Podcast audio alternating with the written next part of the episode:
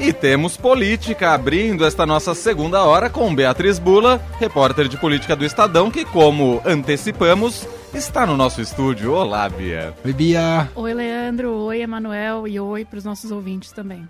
A Bia que está hoje também no podcast Estadão Notícias. Para quem quiser ouvi-la, não só aqui no rádio, mas também em podcast, é só procurar Estadão Notícias.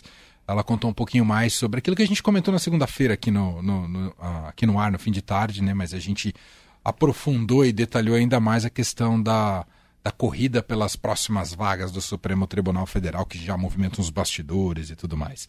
Tá bem legal, vale procurar lá o Estadão Notícias com a Bia Bula, entre outros destaques. Mas hoje a gente segue na pauta econômica envolvendo Fernando Haddad, o PT, taxa de juros, meta de inflação. Me conta, Bia. Acho que tem novos capítulos dos últimos dias nessa dança aí que teve mais desencontros do que encontros é, entre Banco Central, Roberto Campos Neto e o governo Lula. É, mais desdobramentos que sinalizam uma tentativa de trégua, na, na minha avaliação, não só por parte do Campos Neto e do próprio Fernando Haddad, ministro da Fazenda, como também pela fala de alguns é, integrantes do mercado financeiro é, em um evento hoje aqui em São Paulo. Mas eu acho que, recapitulando um pouco dos últimos dias, na segunda-feira o Roberto Campos Neto deu uma entrevista para o Roda Viva, o programa que é da TV Cultura apresentado pela Vera Magalhães, é, entrevista emblemática que repercutiu Muito. no dia seguinte em todos os veículos de comunicação. Ele foi como uma espécie de bandeira branca é, para tratar é, da sua relação com o governo Lula e, em especial, com Haddad. Falou muito de boa vontade do Haddad como ministro da Fazenda. É, disse que era preciso dar tempo ao tempo, aí, digamos, que o governo estava só no início, é, etc. Mas é, se posicionou contra um aumento, uma mudança é, na meta de inflação estabelecida. Né? Ele disse que ele não acreditava que era por aí é, que não era esse o caminho. É, enfim, passou o recado dele, é, de olho aí no que a gente tem nesta semana, que é amanhã, uma reunião do CMN, Conselho Monetário Nacional. Havia uma especulação muito grande de que esse tema de mudança da meta pudesse entrar na pauta já uhum. desta semana do Conselho. Algo que nesta semana, depois da entrevista do Campos Neto, o Haddad disse que não vai acontecer. E acalmou muitos ânimos, portanto, aí no mercado. É, qual o que está por trás de tudo isso? Né? O Lula vem criticando a taxa de juros, que diz ser muito alta, a taxa básica de juros, a Selic. É, o Banco Central afirma que, na verdade, usa instrumentos como a taxa de juros para perseguir a meta de inflação, que é a meta que é estabelecida, é, e, portanto, vem essa discussão de aumentar, portanto, a meta, sob o argumento de alguns economistas e do governo de que essa meta foi estabelecida antes de situações é, que a gente vivenciou nos últimos anos, como pandemia, a guerra na Ucrânia, etc., e que é inviável, que não é realista, digamos assim, perseguir essa meta, por isso que o juros está alto, então vamos mudar a meta e abaixar os juros. Uhum. É um pouco a visão do governo. É, o Campos Neto falou que acha que não é por aí, que não vai resolver mudar a meta. É, hoje, é, aliás, nessa semana o Haddad falou, bom, não vai entrar na pauta do CMN da quinta-feira. Então já deu uma acalmada geral, ou seja, perspectiva de que se busque um entendimento melhor sobre o assunto antes de de fato é, emplacar uma de o governo emplacar uma mudança. E aí, um, é, é, o episódio mais recente e mais interessante que eu acho que aconteceu hoje em um evento do BTG Pactual, alguns é, nomes que são referência no setor, pelo menos três, é, inclusive Luiz Stuberg, da Verde Asset, que é considerado aí muito ouvido pela, é, pelas pessoas da Faria Lima, tudo que ele fala repercute, né? É, as pessoas tendem a prestar muita atenção ali na Faria Lima no mercado financeiro no que o Stuberg fala. É, eles criticaram a atual meta de inflação é, e falaram que é irrealista, que não é realista, uhum. entre outras coisas. É, então eu achei um sinal forte de que é, o discurso do governo, por mais que esteja gerando muito barulho, ele está encontrando algum tipo de é, repercussão entre integrantes do mercado também, e de peso, né?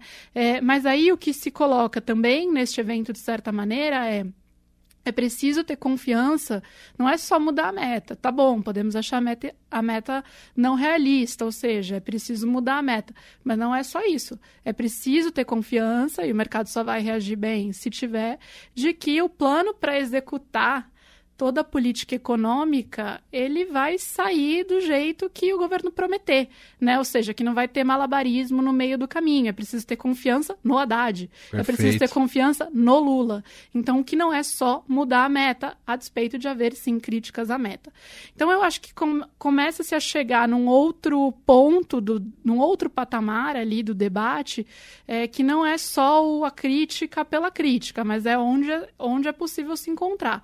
Também porque eu acho que é, viram que o Lula não está muito disposto a recuar é, nessas críticas que ele vem fazendo, que ele está com uma pauta, sim, de baixar juros, é, e que, portanto, isso vai ser encampado pelo Haddad também, a despeito de tanto Haddad como Campos Neto terem mandado esses sinais aí de bandeira branca, na minha avaliação, é, nos últimos dias, né? É, uhum, do, uhum. Dos dois lados, assim. Não, e o Haddad também deu indicativos que logo vai entregar qual vai ser o novo arcabouço fiscal, que eu acho isso. que isso, isso traz muito dessa credibilidade que o governo precisa buscar para fazer alterações como essa também, né, Bia? Que ele tinha falado de apresentar até abril, aí também já falou agora que vai apresentar em março. Sim. Teria sido até uma ideia da, da ministra Simone Tebet e do vice e também ministro Geraldo Alckmin, é, e que, portanto, a equipe econômica estaria alinhada aí nessa ideia de antecipar a apresentação de qual é o arcabouço, a âncora fiscal que entra no lugar do teto de gastos que o, o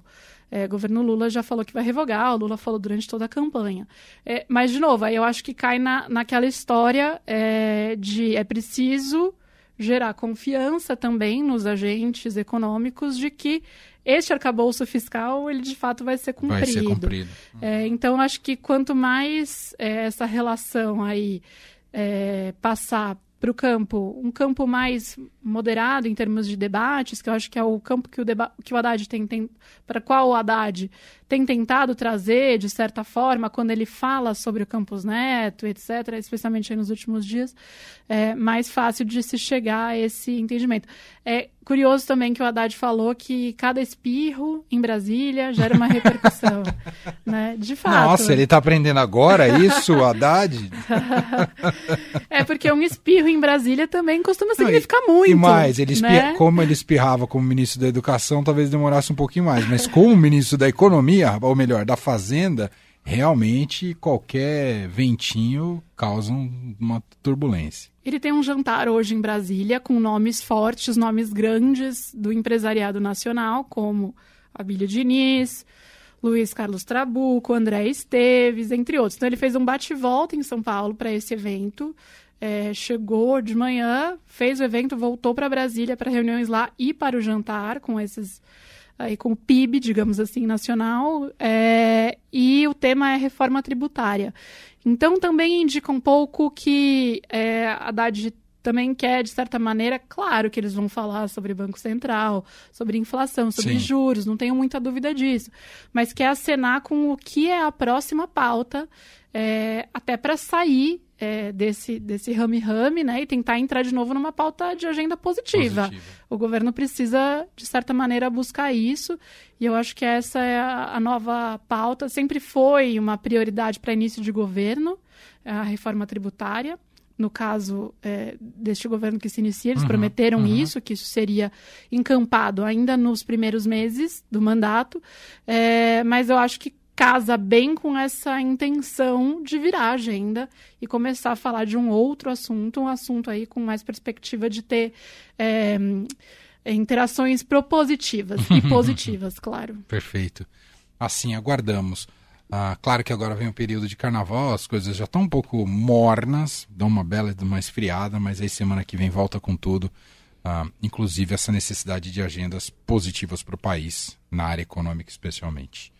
Muito bom, Bia. Você volta com a gente na sexta-feira, correto? Sexta-feira, isso aí. Então é isso. Beijo, obrigado e até lá. Obrigada, até. Beijo. Fim de tarde Eldorado, uma revista sonora para fechar o seu dia.